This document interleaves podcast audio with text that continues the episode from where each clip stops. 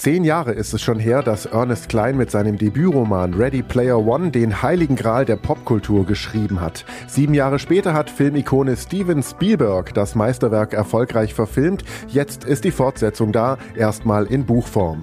Worum geht's in Teil 1? Der jugendliche Wade Watts lebt im Jahr 2045. Die Menschheit verbringt die meiste Zeit in der virtuellen Realität der sogenannten Oasis. James Halliday, der Schöpfer dieser Scheinwelt und ein 80s-Nerd vor dem Herrn, hat nach seinem Tod eine virtuelle Schnitzeljagd veranstaltet und wer die gewinnt, dem gehört die milliardenschwere Oasis. Und Wade gewinnt. So viel in Kürze. Teil 2 setzt genau eine Woche nach dem Ende des ersten ein und Wade entdeckt eine Technologie, die nicht nur die Oasis, sondern die ganze Menschheit verändern wird. Gleichzeitig erscheint ein neues Rätsel und Wade und seine Freunde müssen sich einer neuen Quest stellen, die es wirklich in sich hat. Dazu gesellt sich ein völlig unerwarteter Bösewicht und zusammen geht's also in einen beinahe aussichtslosen Kampf.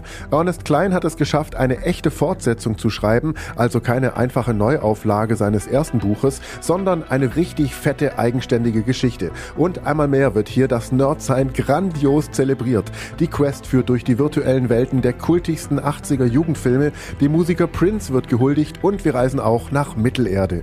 Ernest Klein trifft den Zeitgeist voll auf die Zwölf und hat schlichtweg alles komplett richtig gemacht. Und ich spreche hiermit die unbedingte Leseempfehlung für Ready Player 2 aus. Total abgefahren.